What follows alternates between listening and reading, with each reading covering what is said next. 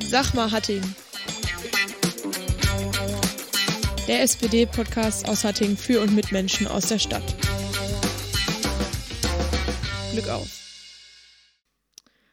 Hallo und herzlich willkommen zu unserer neuen Podcast-Folge, zur letzten vor der Kommunalwahl. Und zwar heute haben wir ein relativ einfaches Thema. Und zwar haben wir ja auf Facebook und Instagram ein Posting gemacht und gefragt, was möchtet ihr von Frank Mielke wissen? Also machen wir ein Frag mal Frank. Und ähm, dafür habe hab ich jetzt zwei Gäste hier. Einmal Frank. Hallo Martha. Und einmal Leon. Hallo Martha. Und Leon wird uns die Fragen vorstellen, die von euch und Ihnen an uns gestellt worden sind. Oder eher gesagt an Frank. Und ich darf da sagen, es ist eine ganze, ganze Menge zusammengekommen. Es sind ganz unterschiedliche Fragen, auf die du dich jetzt gleich freuen kannst, Frank. Für euch da draußen, die sind noch nicht abgesprochen. Das ist vielleicht eine ganz schöne Sache zu sehen, wie du gleich darauf reagieren wirst. Es sind mal mehr persönliche Sachen. Es ist auch was ganz, ganz viel Inhaltliches. Und ich bin gespannt, wie du darauf reagieren wirst. Ja, ich auch. Ich würde dann sagen, dann starten wir direkt mit der ersten Frage, oder Leon? Die erste Frage, die sind übrigens sowohl über Facebook und Instagram als auch über Mails reingekommen. An dich, Frank, lautet: Wie wollt ihr eigentlich sicherstellen, dass eure Wahlversprechen nicht so eine Luftnummer werden, wie bei der Bundestagswahl, wo es hieß, dass es mit der SPD keine GroKo gibt?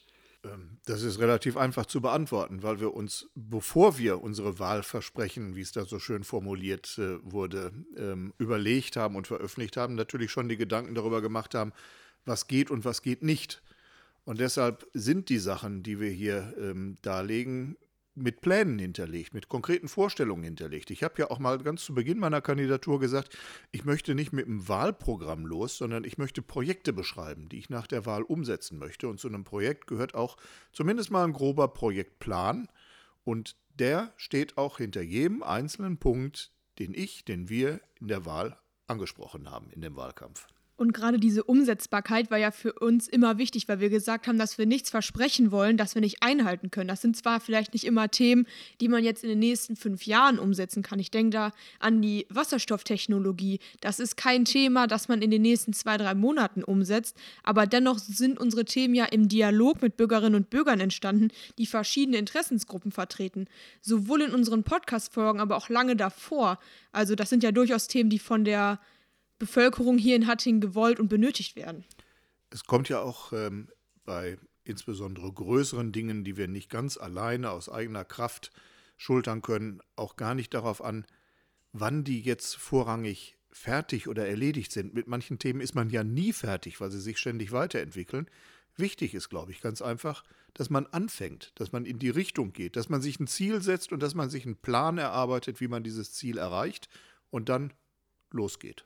Und ich glaube, diese Ziele, die setzen wir schon sowohl jetzt im Wahlkampf als auch, wenn du dann hoffentlich als Bürgermeister im Rathaus sitzt, kann man immer damit anfangen. Wann das dann fertiggestellt ist, ist ja wieder eine ganz andere Geschichte.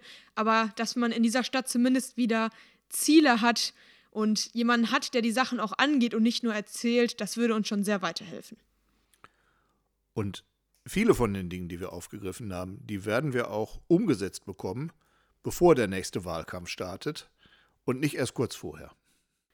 Gut, ich hoffe dann, dass damit die Frage weitestgehend geklärt worden ist. Entsprechend würde ich zu Leon rüberschauen äh, und ihn bitten, die zweite Frage zu stellen. Die zweite Frage geht um ein Thema, was wir auch schon mehrfach in diesem Wahlkampf äh, immer eher nebenbei angesprochen haben, tatsächlich. Es geht ums Fahrradfahren. Du wirst nämlich gefragt, Frank, die SPD will sich für das Fahrradfahren stark machen. Wann wird Hattingen denn endlich am Stadtradeln teilnehmen und was wird dagegen unternommen, um Fahrradunfallschwerpunkte mit schweren Verletzungen endlich zu entschärfen?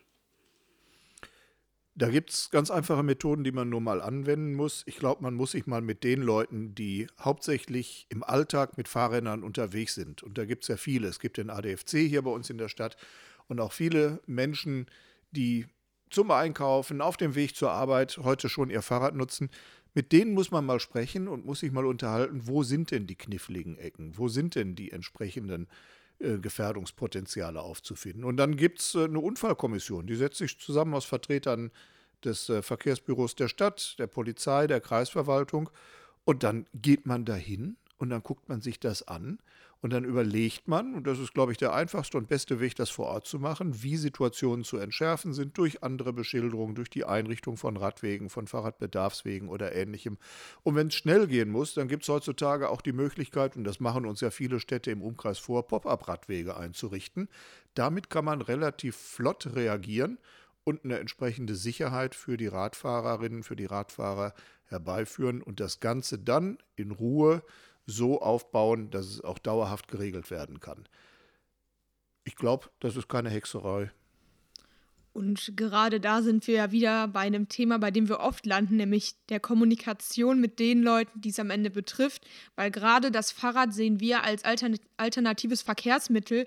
Gerade wenn wir ein ökologischeres Hutting anstreben, muss man eben die Möglichkeiten bieten. Frank, du hast die Pop-up-Fahrradwege schon angesprochen. Die hatten wir ja auch schon mal in der Folge mit ähm, Linda vom Jugendparlament thematisiert ähm, wo wir dann gesagt haben, das wäre eine Alternative, um zur Schule zu kommen. Und das wäre ja auch in anderen Lebensbereichen des Alltags sehr gut integrierbar. Man muss sich, glaube ich, ganz einfach nur mit den Leuten zusammensetzen, die nah am Thema dran sind, die auch äh, die Probleme genau beschreiben können. Und dann ist der Weg zur Problemlösung meistens gar nicht mehr so weit.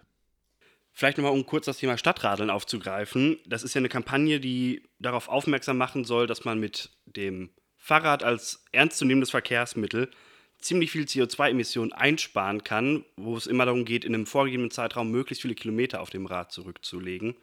Vielleicht, Frank, was meinst du, ab wann könnte Hatting bei sowas einsteigen? Ich meine, wir sparen ja nicht nur CO2, wir tun auch noch was für die eigene Gesundheit, weil Bewegung kann ja nie schaden. Das haben wir ja auch schon hier mal ausführlich besprochen. Ich finde, man muss nicht immer darauf warten, bis die Stadt den entsprechenden Weg bereitet. Wenn es Menschen hier in Hattingen gibt, die Interesse daran haben, an dieser Kampagne mitzumachen, das loszutreten, dann sollen sie aufstehen, dann sollen sie ihren Wunsch artikulieren und dann wird die Stadt auch darauf aufspringen, weil ich kann mir das gar nicht anders vorstellen. Wenn wir darauf warten, dass aus der Stadt die Impulse kommt, kommen, das ist nicht unbedingt der Weg, der zum Ziel führt. Mein Anspruch wäre, wer hier in Hattingen was bewegen möchte, wer sich bewegen möchte, der soll sich zusammentun mit anderen Menschen und dann muss eine Stadtverwaltung so flexibel sein. Und das ist meine Vorstellung von einer Stadtverwaltung, diese Vorschläge, diese Themen, diese Wünsche auch aufzugreifen, zu unterstützen und zu stärken. So kommen wir dann gemeinsam einen großen Schritt voran. Und da sind wir auch schon wieder beim Thema Bürgerbeteiligung, das wir ja immer und immer wieder thematisieren, dass wir ja gerade voranbringen wollen in den verschiedensten Themenbereichen und wofür wir uns stark machen wollen. Aber Leon, wir haben ja noch mehr Fragen. Genau, und die nächste Frage, die kommt, da sind ganz, ganz viele Fragen untereinander miteinander verschachtelt. Ich erinnere mich, das war ein sehr langer Facebook-Kommentar, also genau aufpassen. Es geht darum, ähm, Frank, du hast es ja gerade schon angesprochen, wir haben kein klassisches Wahlprogramm. Wir haben einzelne Punkte, wo wir gesagt haben, die sind uns wichtig. Mehr Wohnraum, mehr Machen, mehr Bewegung. Und trotzdem ist es ja eine ganze Reihe, was wir vorgeschlagen haben. Und das haben scheinbar die Hattingerinnen und Hattinger auch bemerkt. Und hier wird geschrieben, mir wäre es lieber, die Wahlversprechen kleiner zu halten und dann auch umzusetzen, anstatt bei allem mitmischen zu wollen und es dann hinterher nichts Halbes und nichts Ganzes wird. Bezahlbarer Wohnraum. Woher? Wie soll dieser gestaltet werden? Vielleicht machen wir erstmal die Frage und dann gehen wir alle nacheinander durch. Ich fange vielleicht erstmal mit den kleinen Themen an. Ich glaube, ein Problem, was wir in Hattingen in den letzten Jahren gehabt haben, ist, dass wir zu viele kleine Dinge gemacht haben. Man muss auch mal das Thema groß denken. Man muss sich auch mal zur Decke strecken, sonst kommt man doch nicht von der Stelle. Wir wollen kein Klein-Klein. Wir wollen in unserer Stadt was bewegen. Wir haben Ziele und die wollen wir verfolgen. Und man darf sich dann auch mal große Ziele stecken, weil sonst kommt man überhaupt nicht von der Stelle. Das haben wir jetzt ja in der letzten Zeit zur Genüge gesehen. Was den Wohnraum angeht, gibt es schon verschiedene Dinge, die wir in Hattingen auf den Weg gebracht haben. Es gibt vom Rat beschlossen einen Mindestrichtwert ähm, an ähm, sozialem Wohnraum, der mit errichtet werden muss, wenn neue Baumaßnahmen, neue Wohnungsbaumaßnahmen durchgeführt werden. Das ist mir allerdings nicht genug. Das wird nicht dazu führen, dass wir das Ziel erreichen, was wir uns gesteckt haben, nämlich mehr bezahlbaren Wohnraum hier in Hattingen und insbesondere auch den Wohnraum, den bezahlbaren Wohnraum zu schaffen, der in Hattingen gebraucht wird, vorrangig nämlich für Einpersonenhaushalte und für Familien mit vielen Kindern. Deswegen müssen wir als erstes mal hergehen und müssen diesen Richtwert, den wir beschlossen haben, so ausweiten, dass es nicht nur um eine Quote geht, sondern dass wir auch festlegen, welche Wohnungen in welchem Zuschnitt denn für den sozialen Wohnungsbau erstellt werden. Weil was nutzt uns sozialer Wohnungsraum in einer Größenordnung, wie er hier auf dem Markt gar nicht nachgefragt wird? Hier müssen wir als Stadt mehr regulierend eingreifen und müssen uns mit den Unternehmen, mit den Investoren, die in Hattingen Wohnungsbau tätig sind, dahingehend auseinandersetzen, dass sie eben dieser Zielführung entsprechend auch Wohnungen bauen. Nur so kommen wir weiter. Die Stadt alleine ist kein klassischer Wohnungsvermieter, sondern da brauchen wir die Akteure und wir haben sehr verlässliche Akteure hier in Hattingen mit unseren Wohnungsbaugenossenschaften. Wenn ich mir ansehe, was die HWG in der letzten Zeit in der Südstadt geschaffen hat, was in Welper mit der Gartenstadt auf dem Weg ist, dann glaube ich, haben wir hier auch vor Ort verlässliche Partner, mit denen wir das Thema besprechen können, aktiv angehen können. Und die Stadt muss so einen Prozess steuern und da haben wir ausgesprochen gute Möglichkeiten darauf einzuwirken. Was wir nicht verändern können, ist die Immobilienblase, die sich weltweit ausdehnt. Das ist ein Thema, das ist für uns ein paar Nummern zu groß. Deswegen ist es wichtig, dass wir uns auf unsere örtlichen Möglichkeiten beschränken. Und vor allem ist es ja auch gerade wichtig, dass man sich dann damit hier auch auseinandersetzt. Wir haben jetzt zwar schon einen Ratsbeschluss, aber es ist ja immer noch nicht genug. Es gibt ja immer noch Verbesserungsbedarf. Und ich würde noch mal ganz gerne auf den ersten Teil des Kommentars eingehen.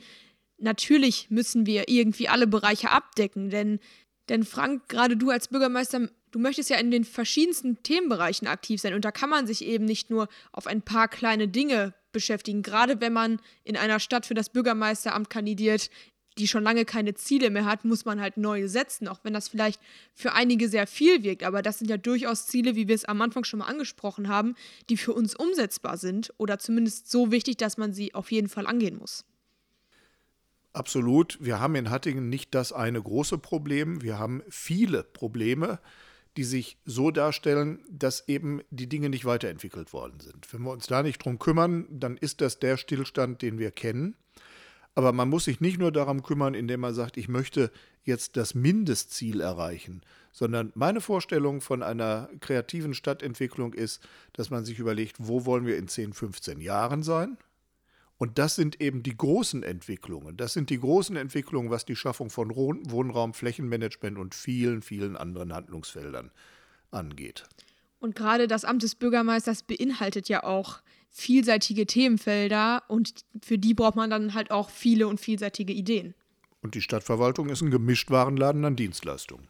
Machen wir vielleicht weiter mit dem Kommentar. Wie gesagt, hier wurden ganz viele verschiedene Fragen gestellt. Nächsten solltest du wahrscheinlich, oder die nächste Frage solltest du wahrscheinlich auch ganz spannend finden, Frank. Es geht um die Abgaben. Wie gesagt, immer noch der gleiche Kommentar. Warum ist Hattingen bei den Abgaben an so hoher Stelle? Andere Kommunen schaffen es doch auch gerechter. Ich weiß, das ist auch ein Thema, zu dem du dich immer wieder auch zum Beispiel bei der Bürgermeister-Podiumsdiskussion in der Henrichshütte zu geäußert hast. Und zu Recht ist das ein Thema, weil ich glaube, mit der Höhe der lokalen Steuern hier kann keiner zufrieden sein und ist keiner zufrieden. Weder die Politik, die diese Hebesätze beschließen musste, noch der Kämmerer, der der Politik vorschlagen musste, solche Hebesätze zu beschließen, wie wir sie hier in Hattingen haben. Das liegt ganz einfach daran, dass unsere Stadt ganz besonders immer noch von dem Strukturwandel gebeutelt ist. Das hat äh, seine Wurzeln in lang zurückliegenden Jahren. Das hat was damit zu tun, dass wir als früherer Stahlstandort eine große Abhängigkeit von der Henrichshütte, später von Thyssen hier in Hattingen hatten und dass wir diesen Strukturwandel noch immer noch nicht richtig verkraftet haben, weil man muss sich mal überlegen, zur Hochzeit hatten wir 10.000 Arbeitsplätze auf der Hütte. Jetzt herrscht zwar reges Leben auf dem, äh, im Gewerbe- und Landschaftspark, aber von den Arbeitsplätzen, von den Zahlen sind wir weit entfernt. Und äh, neben den Auswirkungen des Strukturwandels machen wir natürlich auch das, diese Phase durch, die viele unserer Nachbarstädte hier im Ruhrgebiet durchmachen. Wir haben eine gewisse negative Entwicklung bei den Sozialkosten. Wir haben im Ruhrgebiet ganz besonders große Herausforderungen in unseren gesellschaftlichen Bereichen einer Stadt vorzunehmen. Ich denke an die Jugendhilfe, ich denke an die Sozialhilfe, ich denke an die Unterbringung von Flüchtlingen und Migranten, die wir vernünftig hier bei uns in Hattingen auch unterbringen möchten. Und da gibt es ganz andere Kostenfaktoren als zum Beispiel bei einer vergleichbaren Kleinstadt in Bayern oder in Baden-Württemberg, die weder so einen Strukturwandel durchmachen mussten, noch vor diesen gesellschaftspolitischen Herausforderungen stehen, wie wir hier am Rande des Ballungsraums Ruhrgebiet. Und wenn man sich die beiden sich gegenseitig verstärkenden Faktoren anguckt, dann ist es gar nicht mehr so weit zu sehen, Hattingen ist chronisch unterfinanziert. Wir haben das Problem, dass wir zu wenig Geld von Land und Bund für die Aufgaben bekommen, die wir Land und die das Land und der Bund uns übertragen. Und das ist unser Problem. Und wir tun ja viel aus eigener Kraft. Wir haben jetzt mit der Kanalnetzübertragung einen wesentlichen Beitrag zur Entschuldung geleistet. 110 Millionen Euro weniger Schulden, aber es bleiben immer noch welche über. Wir haben es hinbekommen in den letzten fünf Jahren, dass wir giftige Papiere wie Derivate und Fremdwährungskredite aus dem Haushalt der Stadt herausgedrückt haben, sodass diese Risiken nicht mehr über uns schweben. Aber wir mussten letztendlich den Haushaltsausgleich darstellen. Und wenn man nicht genug Geld bekommt für die Aufgaben, die man übertragen bekommt, dann bleiben am Ende leider Gottes nur noch die lokalen Steuern. Und wenn wir sie als Rat und als Verwaltung nicht gemeinsam so angesetzt hätten, wie sie jetzt sind, wäre der Sparkommissar aus Düsseldorf gekommen und wir hätten überhaupt nichts gewonnen. Wir haben aber unsere Hausaufgaben getan. Wir haben uns aus eigener Kraft weit entschuldet. Wir haben zig Millionen konsolidiert in den letzten Jahren. Und jetzt muss man uns helfen, dass wir auch noch den letzten Meter aus diesem Sumpf wieder rauskommen. Das schaffen wir alleine nicht mehr. Und genau das ist ja das, was wir erreichen möchten. Wir haben ja verschiedenste Lösungsansätze, um auch eine Wirtschaftsförderung hier in Hatting erreichen zu können, die ja auch dazu führen könnte, wenn man wieder mehr Arbeitsplätze hatte und ein neues Wirtschaftsstandbein, da ist ja gerade bei dir H2 immer wieder ein großes Thema, dass man dann eben auch da dann, wenn die Stadt wieder reicher wird durch die verschiedensten Einnahmen, auch dafür sorgen könnte, dass diese Steuersätze gesenkt werden. Aber man muss halt so lange so ehrlich sein, wenn man sie nicht senken kann, was du jetzt gerade sehr klar deutlich gemacht hast, muss man eben leider auf die Steuern zurückgreifen. Aber ich denke, wir haben da sehr viele verschiedene Ideen im Bereich Wirtschaftsförderung, Tourismus, ähm, die man da umsetzen kann, sodass es auch unserer Stadt in Zukunft wieder besser geht. Das sind äh, Stellschrauben, die man auf jeden Fall bedienen muss, die mittelfristig sich auch auswirken werden, wenn man sie in die richtige Richtung dreht. Wir haben, du hast die Gewerbesteuer angesprochen, hier in Hattingen einen Branchenmix der eben relativ wenig Gewerbesteuer in die städtischen Kassen spült. Wenn wir uns mal vergleichen mit deutlich kleineren Städten im südlichen Ennepe-Ruhr-Kreis und vergleichen mal das Gewerbesteueraufkommen, dann sind wir mit so einer Plangröße von 22 bis 23 Millionen da ziemlich abgehängt für unsere Größenordnung. Was heißt das? Das heißt, dass wir einen Branchenmix in unserer Stadt haben, der nicht viel Gewerbesteuererträge ähm, letztendlich für die Stadt zur Verfügung stellt. Wir haben vielleicht auch dadurch bedingt ähm, weniger Kaufkraft in unserer Stadt, weil diese Betriebe eben andere, äh, anders agieren als die in anderen Kommunen. Deswegen müssen wir eine gezielte Wirtschaftsförderung machen. Wie kriegen wir mehr Arbeitsplätze, wie kriegen wir zukunftssichere und wie kriegen wir vor allem auch gute und soziale Arbeitsplätze in unsere Stadt? Wir haben zwar eine relativ geringe Arbeitslosenquote, aber wir haben eine riesige Auspendlerquote. Und Geld kriegen wir in die Stadt, wenn wir Arbeitsplätze in die Stadt kriegen, wenn hier Geld verdient wird. Und diese zielgerichtete Wirtschaftsförderung, die man dann noch mit der ökologischen Komponente ähm, verbindet, indem wir uns darum bemühen, moderne Technologie nach Hattingen zu holen, wo es auch viel Fördermittel für gibt, das wäre ein wunderbarer Weg, der sich mit Sicherheit positiv auf die Gewerbesteuer und auf die Gesamtsituation unserer Stadt auswirkt. Da muss man auch entsprechend Ziele formulieren und sich auf den Weg machen. Das geht nicht von heute auf morgen, aber das geht. Dritte Frage aus dem immer noch gleichen Kommentar. Du hast dich zu ganz vielen Themen geäußert und du hast vor allem auch immer wieder Themen geäußert, wo du gesagt hast, das sind Themen für junge Menschen. Aber es kommt die Frage, wo bleiben die Wahlkampfversprechen für die Alten? Die Wahlkampfversprechen für die Alten finden sich in vielen anderen Themen wieder. Zum einen ist es, glaube ich, wenn wir über das ökologische Thema sprechen, egal ob jung oder alt, wir alle wollen eine vernünftige Zukunft, wir alle wollen hier in Hattingen wohnen, wir alle wollen keine tropischen Temperaturen in unserer Umgebung haben. Und wir merken, wie schnell der Klimawandel hier zuschlägt, von Jahr zu Jahr eigentlich stärker. Ähm, da macht diese Veränderung keinen Unterschied, ob es junge Menschen oder ob es alte Menschen sind. Wenn wir über das Thema Wohnen sprechen, wenn wir über bezahlbaren Wohnraum sprechen und wenn wir insbesondere über Wohnungen für Ein-Personen-Haushalte sprechen, dann werden wir feststellen, dass insbesondere im betagten Alter Menschen auf der Suche sind nach überschaubaren Wohnungen, wo sie, und das zeigen die Statistiken, im Alter auch alleine wohnen können, auch wenn ich eine Rente habe, die nicht so üppig ist, allerdings dann noch meine Selbstständigkeit bewahren kann und eben nicht mein ganzes Einkommen, mein ganzes Renteneinkommen im Monat nur für eine Wohnung drauf geht, sondern ich auch noch teilhaben kann an den gesellschaftlichen, an den kulturellen Dingen in einer Stadt. Und da sind wir schon beim nächsten Punkt. Auch diese gesellschaftlich-kulturellen Dinge müssen ausgerichtet sein auf die ältere Gesellschaft. Wir haben zum Beispiel über Bewegung gesprochen, über Sport besprochen. Das ist nicht nur Leistungssport oder Fußball, das sind auch Bewegungsmöglichkeiten, insbesondere für die Seniorinnen und Senioren in unserer Stadt da muss man viel mehr darauf achten, dass wir solche Angebote eben nicht nur in der Innenstadt, sondern auch in der Fläche, in den Stadtteilen vorhält. Und dann gibt es noch ein ganz großes Thema, was auch äh, zu berücksichtigen ist, der ÖPNV. Der ÖPNV ist eine wichtige Komponente, wenn wir darüber sprechen, wie bin ich im Alter denn noch mobil?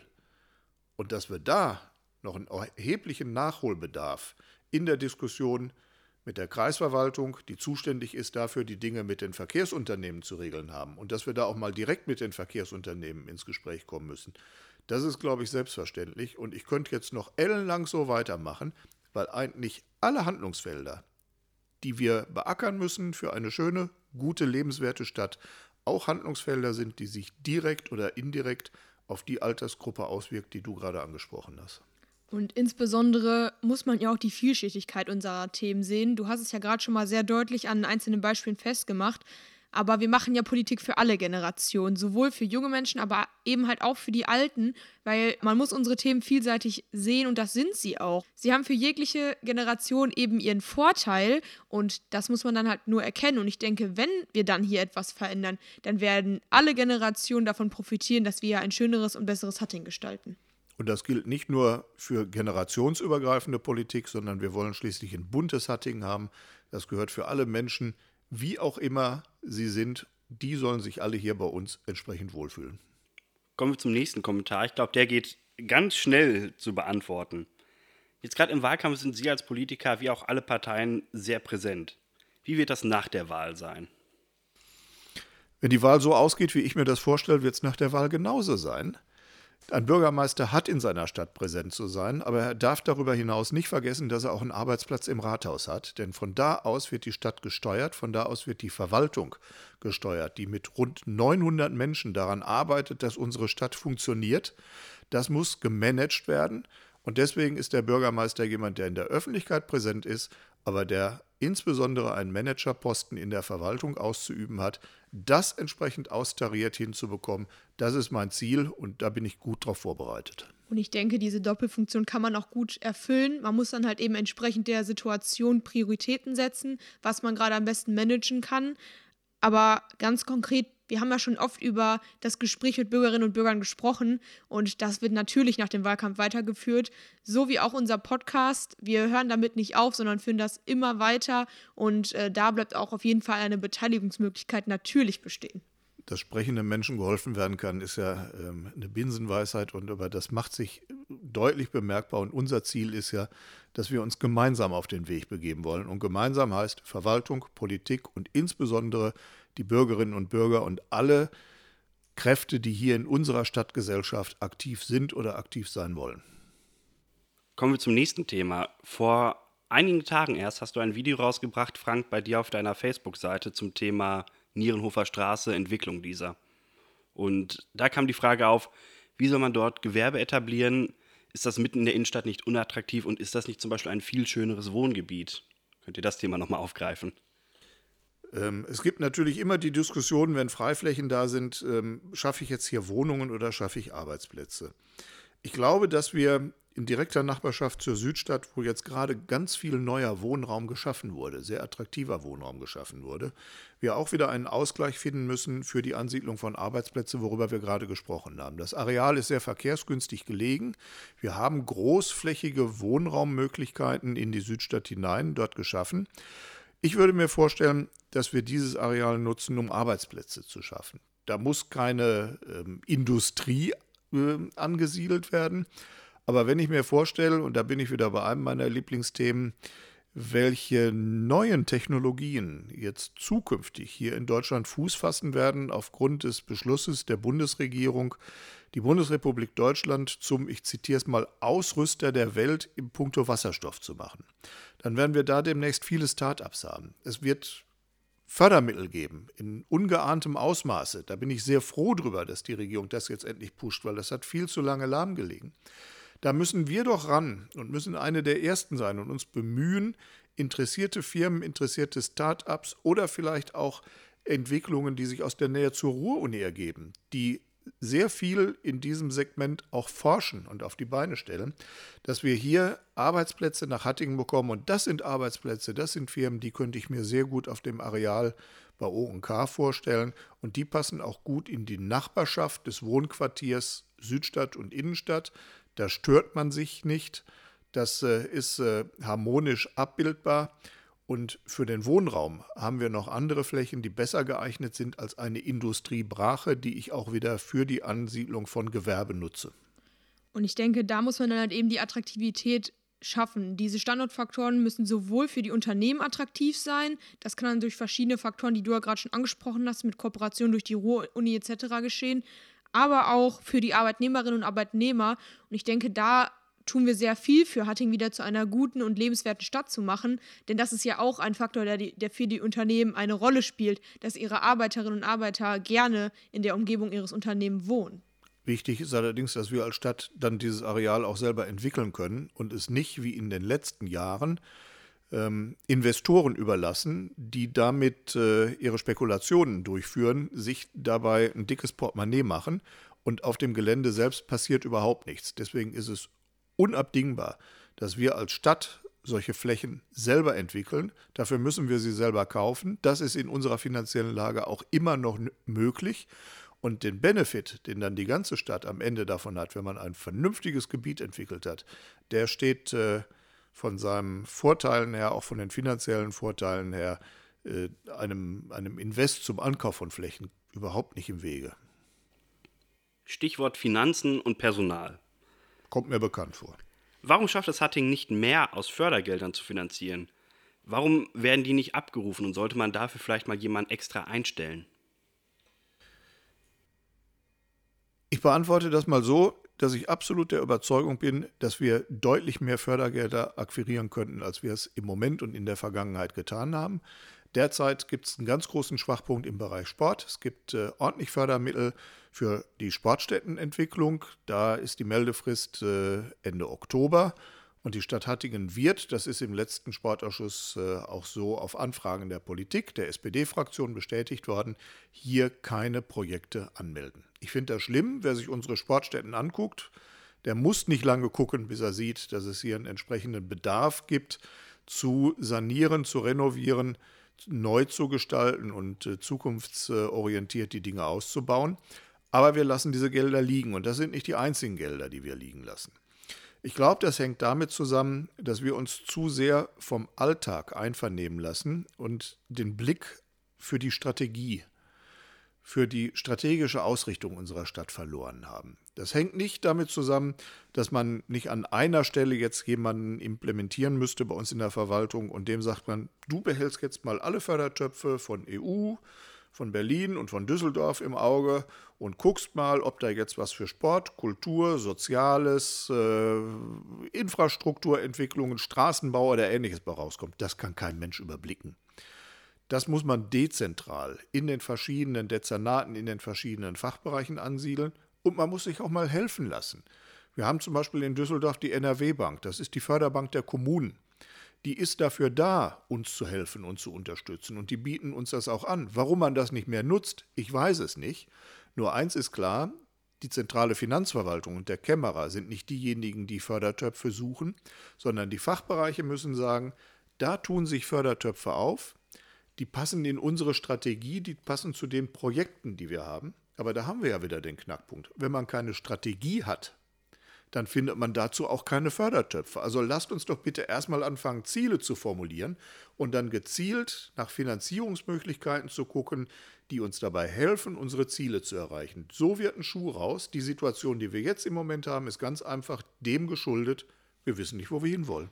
Und gerade das ist das, worauf wir immer weiter achten sollten, nämlich, dass wir die Fördermittel dafür nutzen, unsere Ziele zu erreichen und nicht unsere Stadt dahingehend entwickeln, wo gerade Fördergelder da sind und wo sie zufällig jemand gefunden hat und noch jemand schnell genug einen Antrag eingereicht hat.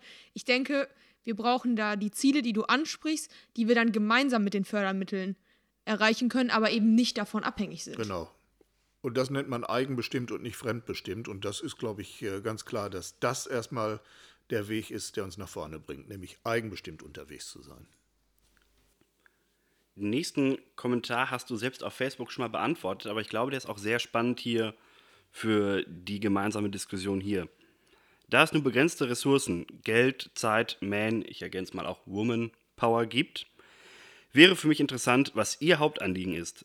Das Wahlprogramm ist ja sehr umfangreich und für jeden was dabei. Daher würde mich freuen, wenn Sie hier die wichtigsten maximal drei Schwerpunkte nennen würden, die Sie auch umsetzen werden und können. Also zum einen glaube ich mal, dass die Herausforderung viel größer ist als in drei Schwerpunkten, die man setzt. Dadurch wird man der Situation nicht gerecht. Aber einen Schwerpunkt gibt es und das ist ganz einfach das, was ich als erstes anpacken möchte, wenn ich Bürgermeister werde. Wir müssen unsere Verwaltung so ausrichten, dass wir in den ganz vielen Handlungsfeldern, und das sind mehr als drei, gleichermaßen uns auf den Weg machen können. Ich habe es gerade schon mal gesagt, die Stadtverwaltung Hattingen ist ein Dienstleistungsunternehmen mit rund 900 Beschäftigten. Wir sind ein Gemischtwarenladen an Leistungen, die wir in den unterschiedlichsten Lebensbereichen und Lebenssituationen unserer Bürgerinnen und Bürger erbringen. Wir haben eine Bandbreite vom Straßenbau über Schulen, von der Jugendhilfe zur Wirtschaftsförderung, vom Sport ähm, bis zur Grünpflege. Und da sind noch viele, viele andere Berufe auch und viele, viele andere Themenfelder. Wie soll man denn jetzt hergehen und soll sagen, wir picken drei raus und die anderen lassen wir liegen? Weil wir wissen doch, dass in allen Themenfeldern dringend Bewegung verursacht werden muss, damit wir nach vorne kommen, damit wir uns aktiv aufstellen und uns so aufstellen, dass die Zukunft uns nicht links liegen lässt. Und deswegen muss man als erstes mal eine schlagkräftige Behördenstruktur haben. Man muss die Strukturen so aufbauen und man muss die Rahmenbedingungen so entsprechend anpassen, dass wir wenn das einmal steht, mit den uns zur Verfügung stehenden Geldern, unterstützt durch das, worüber wir gerade gesprochen haben, nämlich unsere Ziele fördernde Fördergelder, dass wir damit uns auf den Weg machen, auf breiter Front in all den Handlungsfeldern unserer Stadt nach vorne zu kommen und nicht zwei oder drei zu pushen und die anderen liegen zu lassen.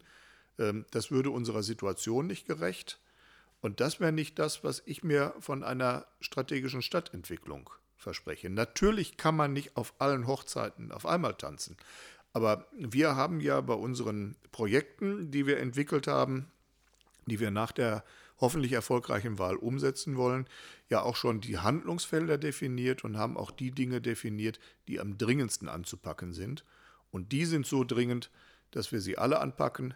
Dafür muss eine strukturelle Veränderung in der Verwaltung her und dafür muss ein zielgerichtetes Fördermittelmanagement her und dann klappt das auch.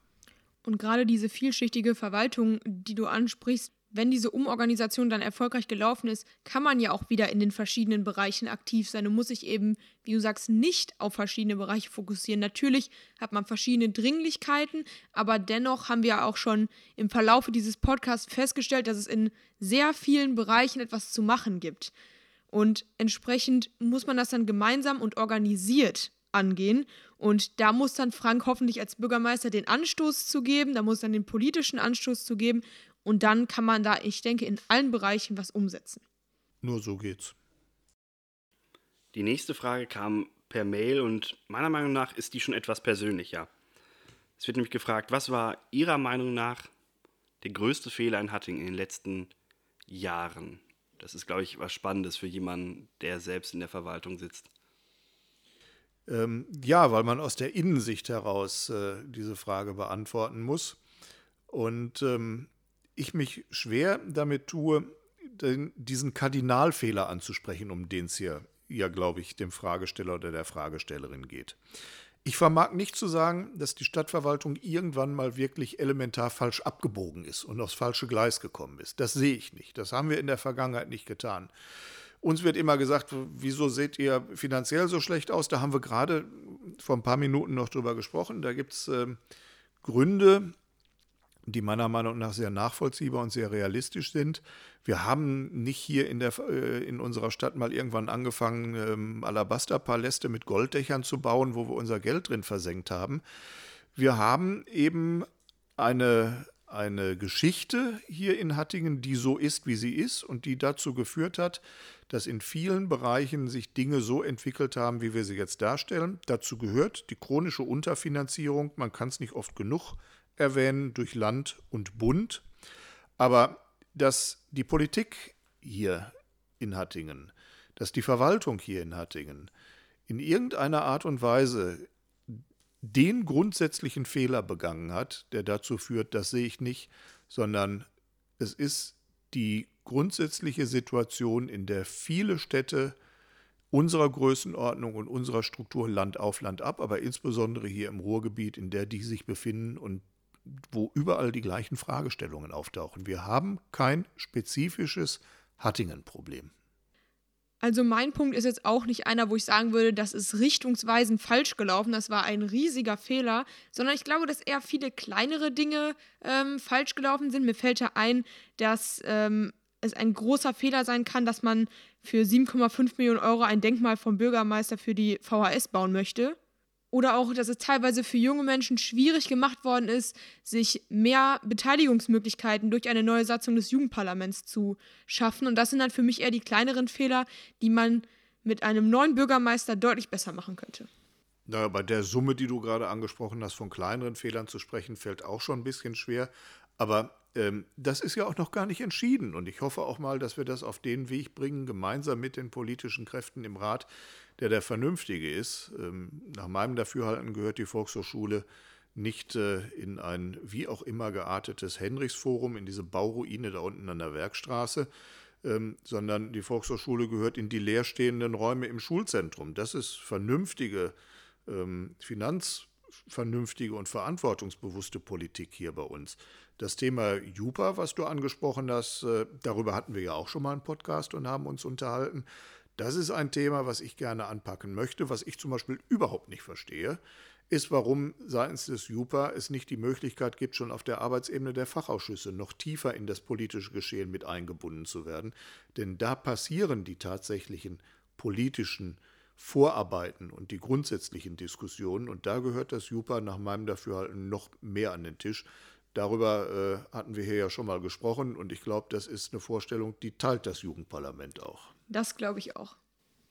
Kommen wir zu der nächsten Frage, beziehungsweise ich würde jetzt gerne zwei Fragen miteinander verknüpfen, die sehr kurz sind, die aber auch, glaube ich, höchst spannend sind und euch hier in die Runde geben. Die eine Frage lautet, was ist dein Zukunftsversprechen, Frank, für die Stadt? Wo wird es mit dir als Bürgermeister hingehen? Die andere ist jemand, der festgestellt hat, die Straßen sind kaputt, die Ortsteile dreckig. Wie wirst du das ändern? Das Zukunftsversprechen ist, dass wir in Hattingen wieder Ziele brauchen. Wir müssen wissen, wohin sich unsere Stadt entwickelt. Ich möchte dieser Stadt Ziele verschaffen und ich möchte als Bürgermeister verantwortlich daran mitarbeiten, dass wir diese Ziele auch erreichen, auch wenn das nicht alles Dinge sein werden, die in den nächsten ein, zwei Jahren umzusetzen sind. Eine Stadt, die ziellos vor sich hin dümpelt, kann sich nicht entwickeln. Hattingen muss sich entwickeln. Wir haben riesige Potenziale in unserer Stadt auf den unterschiedlichsten Ebenen die wir nach vorne bringen müssen. Wenn wir das nicht tun, dann vernachlässigen wir die Zukunft unserer Bürgerinnen und Bürger. Diese Zielentwicklung, dieses Definieren von Zielen, dieses Verfolgen von Zielen und das Erarbeiten von Plänen und das verantwortliche Umsetzen von Plänen, das ist mein Zukunftsversprechen, um den Stillstand, den wir in den letzten Jahren erlebt haben, entgegenzuwirken. Dazu gehört natürlich auch das Erscheinungsbild unserer Stadt. Das ist im Augenblick alles andere als positiv. Wer mit offenen Augen durch die Stadt geht, stellt manchmal fest, dass das Thema Blühwiesen etwas falsch verstanden worden ist. Die brauchen wir nämlich nicht zwischen den Gehwegplatten, sondern die sollen da sich wiederfinden, wo im Moment unsere nicht so optimal abgebildeten Grünflächen sind, die wir entweder zu viel oder zu wenig pflegen. Wie jeder sehen kann, der mit offenen Augen durch unsere Stadt geht. Auch hier kann man vieles tun. Ähm, man kann zum Beispiel ein viel besseres Stadtbild im Grünbereich erreichen, wenn man weniger macht. Ähm, wir waren ja vor einiger Zeit schon mal ähm, beim NABU und haben da die Ökozelle besichtigt und haben erfahren, dass äh, weniger intensive Grünpflege zu mehr ökologischen Effekten führt und weniger Arbeit verursacht. Also muss doch unser Ziel sein, durch weniger Aufwand für unsere Stadt mehr zu erreichen im grünen Sektor. Wenn wir uns um die großen Flächen weniger kümmern, weil wir sie ökologisch sinnvoll betreiben, haben wir mehr Zeit und mehr Ressourcen, um uns um die Vegetation zu kümmern, die an den Stellen aufblüht, wo wir sie nicht haben möchten. Und ich glaube einfach, dass Frank als Bürgermeister und wir als eine starke SPD Hattingen im Stadtrat wieder für eine zielgerichtete und vor allem konkrete Politik sorgen können. Wir haben ganz klare Themen und das sind zwar viele Themen, das haben wir jetzt auch schon öfters äh, gehört und das wurde auch schon heute ja kritisch nachgefragt, aber wir haben sie. Wir haben vielseitige Themen, die dann halt auch umgesetzt werden können und das ist nicht etwas, was man sich nicht vorstellen kann oder Themen, die einfach nicht vorhanden sind, sondern es sind konkrete Themen, die die verschiedensten Ortsteile betreffen und das ist das, was ich auch nochmal hervorheben wollen würde. Wir sagen eben als SPD und Frank, du auch nicht, ähm, dass wir nur einen bestimmten Bereich fördern wollen, sondern dass wir alle Ortsteile wieder aufwerten wollen, die teilweise in den letzten Jahren vergessen worden sind. Da geht es zum Beispiel um die Nahversorgung in Bredenscheid, die du ja auch schon mal thematisiert hast, oder auch um andere Stadtteile, die einfach hinten rübergefallen sind, weil man sich eben nicht darauf fokussiert hat, ganz Hattingen besser zu machen, sondern halt nur entsprechende Teile. Das ist eine sehr schöne Frage oder eine sehr schöne Überleitung zu der nächsten Frage, was auch schon unsere vorletzte für diese Folge ist. Und zwar hat dir da jemand geschrieben, Frank, ich habe das Gefühl, dass in den letzten Jahren sehr viel für die Innenstadt getan wurde, aber die anderen Ortsteile dabei komplett vergessen wurden. Wo was passiert, da ist es den Ehrenamtlerinnen und Ehrenamtlern zu verdanken. Wie werden sie sich um unsere Ortsteile kümmern? Im Kern kann ich diese Frage gut nachvollziehen, auch wenn komplett vergessen natürlich nicht zutrifft. Wenn man sich mal allein anguckt, was in Welper alles angestoßen wurde, dann ist da schon was unterwegs. Es wird nur leider nicht zu Ende gebracht. Wir haben in Welper sehr viele Maßnahmen, die ziehen, ziehen und ziehen sich durch den Stadtumbau, aber die Erfolge sind nicht sichtbar. Wir haben andere Stadtteile, wo wir mal ganz abgesehen von der Situation der Straßen, äh, wo man der Meinung ist, man muss alle 100 Kilometer mal sämtliche Muttern am Auto wieder nachziehen, wenn man da regelmäßig drüber fährt, ähm, haben wir Probleme wie zum Beispiel in Bredenscheid, wo die Nahversorgung fehlt, wo es allerdings Ehrenamtliche gibt, nämlich eine Gruppe von Menschen in Bredenscheid, die mit einem Investor, die mit einem Betreiber sich zusammen an den Tisch gesetzt haben und eine Lösung entwickelt haben und die Stadt ihnen nicht zugehört hat in den letzten fünf Jahren. Das ist erstmal in den Fokus der politischen Kräfte, die, die, die den Stillstand der letzten fünf Jahre zu verantworten, geraten, als wir uns mit den betroffenen Bürgerinnen und Bürgern zusammengesetzt haben und das Thema publik gemacht haben. Jetzt finden es auf einmal alle toll. Wenn das die Wirkung unserer Politik ist, bin ich damit sehr zufrieden, insbesondere wenn das Ziel endlich mal umgesetzt wird. Wir haben Bereiche, was mir jetzt auch äh, bei meinen vielen äh, Spaziergängen und Rundgängen mit Bürgerinnen und Bürgern in den Stadtteilen aufgefallen ist, wie in Winsbark wo auch die Nahversorgung wegbricht, wo auch letztendlich keine Gastronomie vor Ort ist, wo es keine Treffpunkte mehr gibt. Wir haben Flächen in Niederbonsfeld, äh, wo ich äh, weiße Flecken auf der Landkarte der Erreichbarkeit mit Handys habe, wo ich Funkloch an Funkloch wiederfinde. Und das ist nur ein Problem dieses abgelegenen Stadtteils. Wir haben auf der anderen Seite unser Hügelland, ein Kleinod, touristisch wundervoll platziert durch Eigeninitiative einzelner Menschen, aber wild gewachsen und mit dem negativen Ergebnis, dass die Anwohnerinnen und Anwohner erheblich unter diesem nicht gesteuerten Tourismus zu leiden haben. Das sind unterschiedlichste Problemstellungen in Stadtteilen und auch da könnten wir jetzt noch lange weitermachen. Und deswegen ist es eben ganz wichtig, Hattingen ist nicht die Hattinger Innenstadt, sondern die Stadt ist auch topografisch bunt. Die Stadt hat Unterzentren, die alle ihre Eigenheiten haben, die alle ihre Liebenswürdigkeiten haben, aber die auch alle ihre Probleme haben. Und das unter einen Hut zu kriegen, ist, glaube ich, absolut wichtig, weil es kann nicht sein, dass wir auf der einen Seite über die Gleichartigkeit von Lebensverhältnissen in Deutschland sprechen, dass es da keine Unterschiede zwischen den Städten und Regionen gibt, wir allerdings in Hattingen es zulassen, dass es ungleiche Lebensverhältnisse gibt.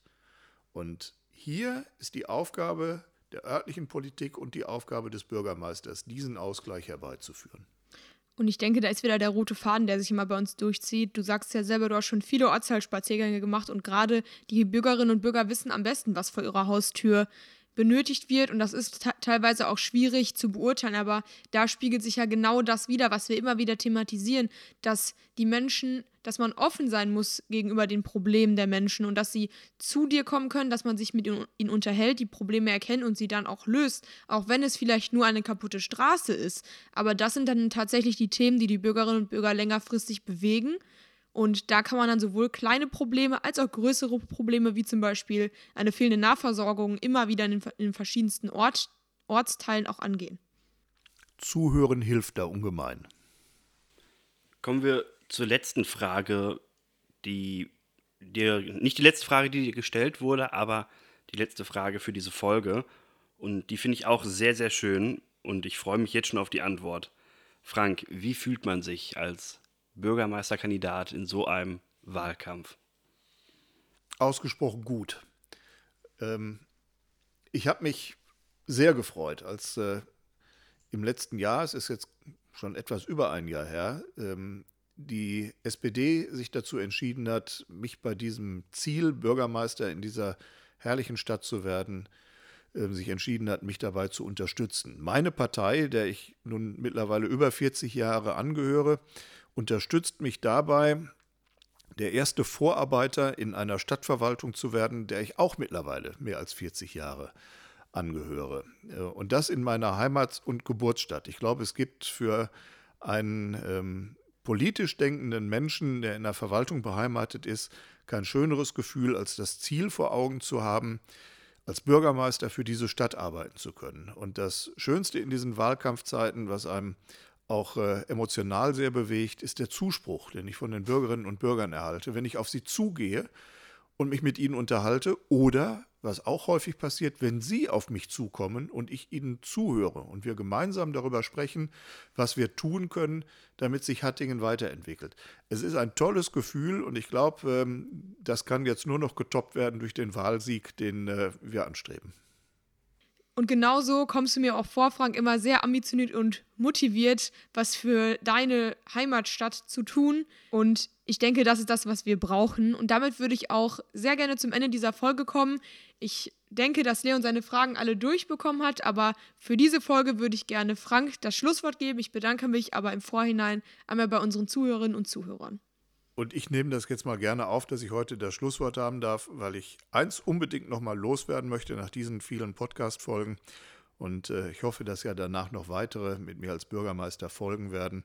Wenn man mit so einem Team wie mit euch hier zusammenarbeitet, äh, mit äh, Martha, mit Valentin und mit Leon, nur mal um die zu benennen, die jetzt hier mit mir am Tisch sitzen, dann äh, ist Wahlkampf eine sehr angenehme und schöne Sache. Danke euch.